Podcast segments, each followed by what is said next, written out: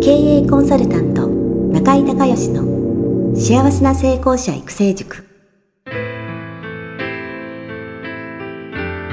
この番組では18歳で起業し6社の社長を歴任した実業家出身の経営コンサルタントであり自ら経営塾を主催する中井孝義がこれまでに1200人以上の経営者の方々の経営相談人生相談に応えてきた脳科学心理学とマーケティングを活用した独自のノウハウでビジネスと人生のバランスの取れた幸せな成功の実現をお手伝いします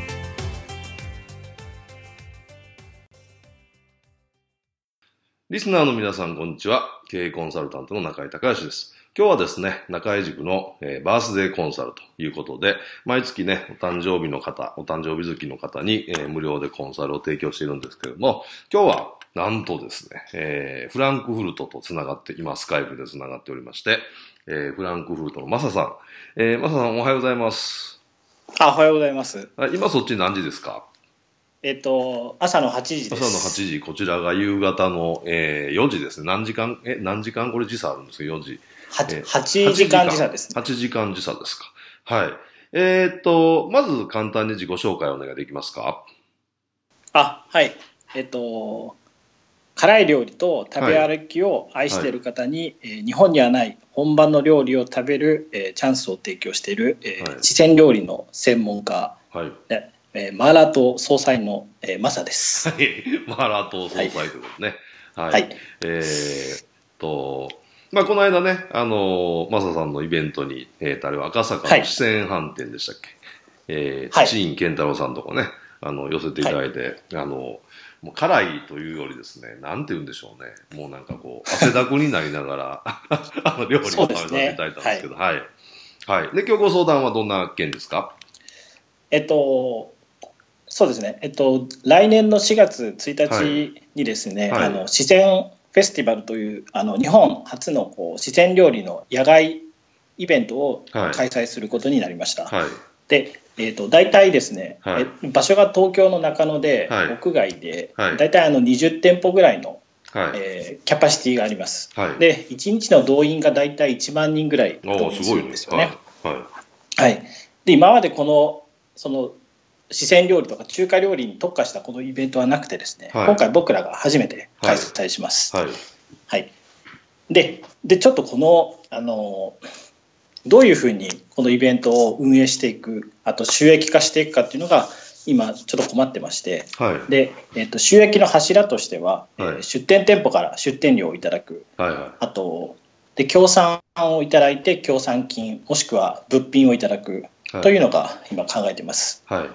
でもう一つは僕らのバックエンドの商品として、えー、と9月に新しい旅行ツアーを企画して、まあその場でちょっとこう説明をするとか、はい。はい、であと,、えー、と1万人大体来る予測なので、えー、とその1万人のお客さんにこうメルマガ登録していただくとか、はいはいまあ、リストをちょっとあ集めるっていうのを今、あの企画してます。はい。はいわかりました。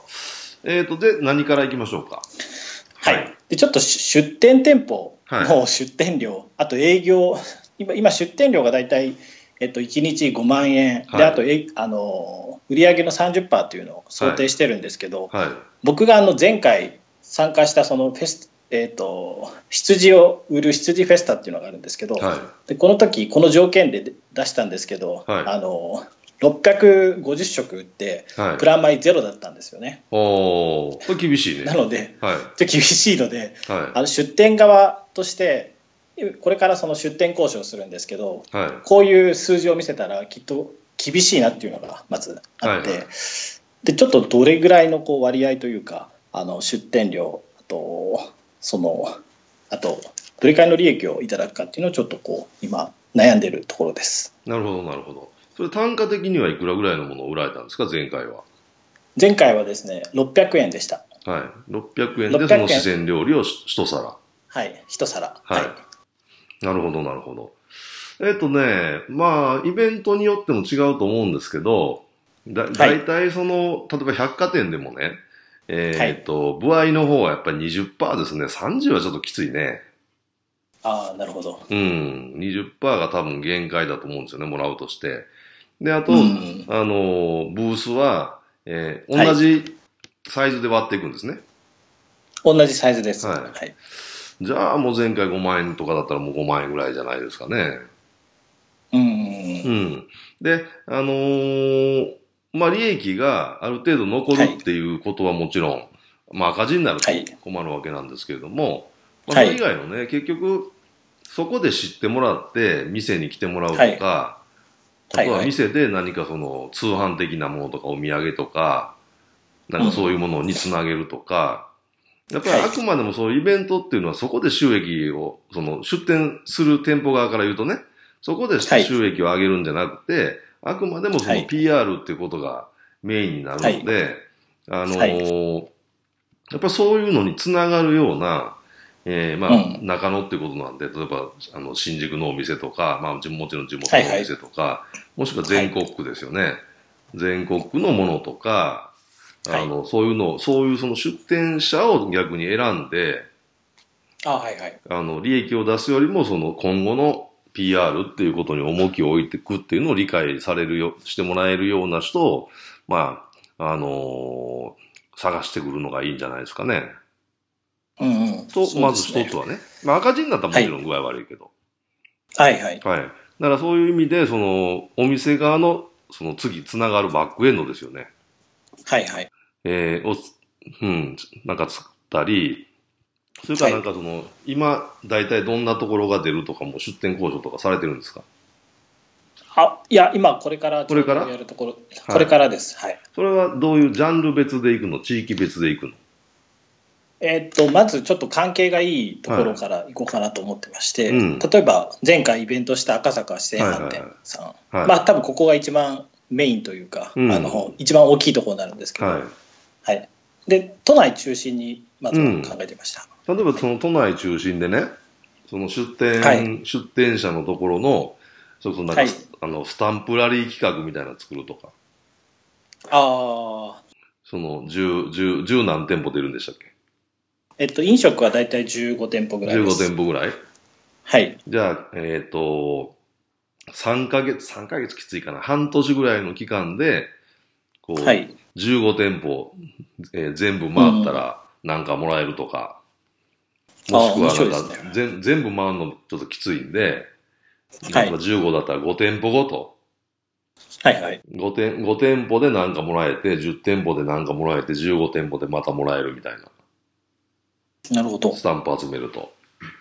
はい。なんかそうそういうので、あのーやっぱお店に来てもらいたいですよね。うんうんうん。最終そう的にはね、ですねその出店者としてはね。だからそのお店に来てもらえるような、一つは何かこう仕掛けと、あとはもう、どれだけアドレスもらえるかなんで、メールアドレスを。やっぱその見込み客のリストですよね。はいはい。で、リストを各、あの、ブースで、あの、もらえる仕組みを作って、はい。で、そのリストをその出店者全体でシェアすると。うーん。だから、その一箇所事務局だけでね、やってると、あの、リスト取れないから。確かにそうなんですよね。うん各店、各店で取って、それを最終、あの、みんなでシェアして、うんうん出店者全員で使えるようにっていう。うんうん。それはだいぶ、それは価値あると思うんですよね。すごいありますね。うん確かに。うん。えーそまあそういう、その、まずはそのお店の方に、えーはいまあ見込み客の人をね、えーはいのリストを、まあ構築していく、それから、えー回ってもらえる、実際来てもらえる仕組みを作る。であとははい物販はどんなところが入るんですか、物販、今話が来たのが、あの、例えばお茶屋さんとか、あ、中国のお茶。あ、いいあ、中国、中はい国茶を売ってるとことか、はいあと、あとはあの中華食材店のとか。あ、食材ね。はいはい。はい。で、あと、あとはそうですね、中国のお酒のところとか、これから話をするとこあなるろです。ほど、なるほど。じゃあそこもやっぱりその物販の方もやっぱりリスト取った方がいいね。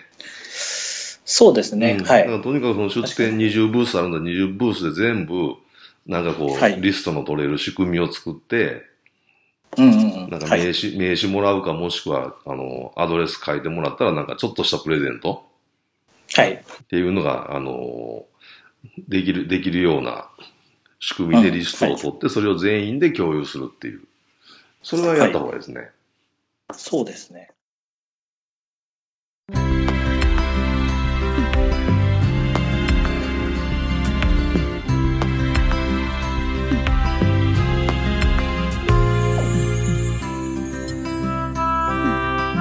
今回の番組はいかがだったでしょうか？あなた自身のビジネスと人生のバランスの取れた幸せな成功のための気づきがあれば幸いです。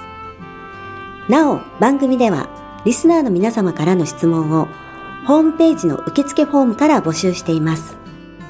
また、全国各地から900名以上の経営者が通う中井隆義経営塾幸せな成功者育成6ヶ月間ライブコースに関する情報はホームページをご覧ください。では、またお耳にかかりましょう。